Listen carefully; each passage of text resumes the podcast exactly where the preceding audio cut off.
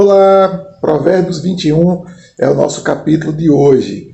E o capítulo 21 eu faço três destaques aqui. O primeiro deles aparece no verso 9 e também no verso 19, que diz que é melhor morar no canto do terraço ou no lugar deserto do que morar com uma mulher briguenta, né? uma mulher rabugenta.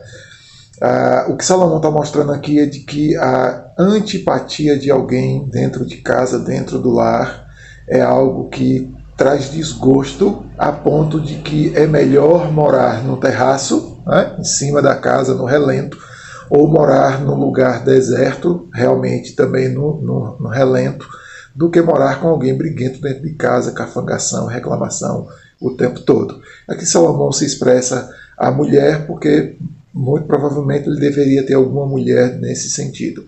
Mas aqui vale para todo mundo dentro de casa, a casa tem que ser um lugar de paz e harmonia, e as pessoas precisam aprender a equilibrar isso aqui. Né?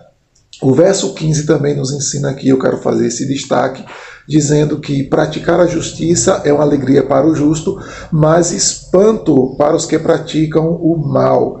Então, as pessoas que são perversas, são maldosas, elas sempre vão achar que aqueles justos é? é uma coisa super estranha, esquisita para ele. O que significa dizer aqui que o mundo cada vez mais corrompido, as pessoas honestas são notícias de jornal. As pessoas boas, as pessoas de dignidade acabam sendo notícia, é? porque a gente está tão habituado, tão cheio de violência, cheio de, de enganação, cheio de fraudes, que quando você encontra alguém que consegue ser justo, justo, é? ser honesto, acaba sendo um destaque. Não é? A gente já viu tanta notícia aí de pessoas que acham mala de dinheiro, com muito dinheiro, é?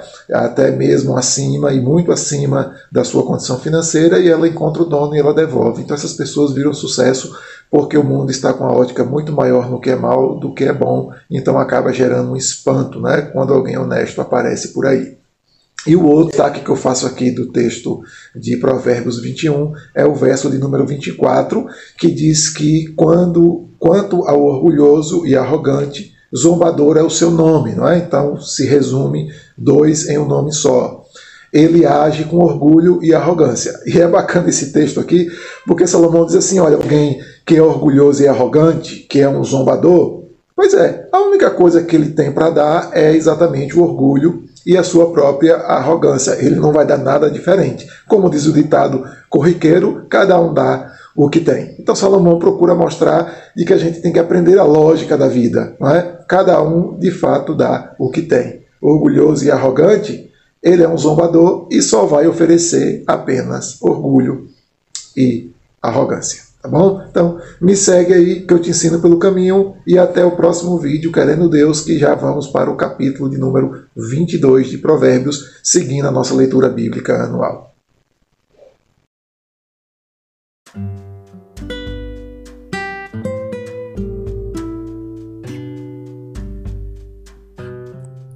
Roberto Sóstenes, pastor na Igreja Batista de Barra, no oeste da Bahia.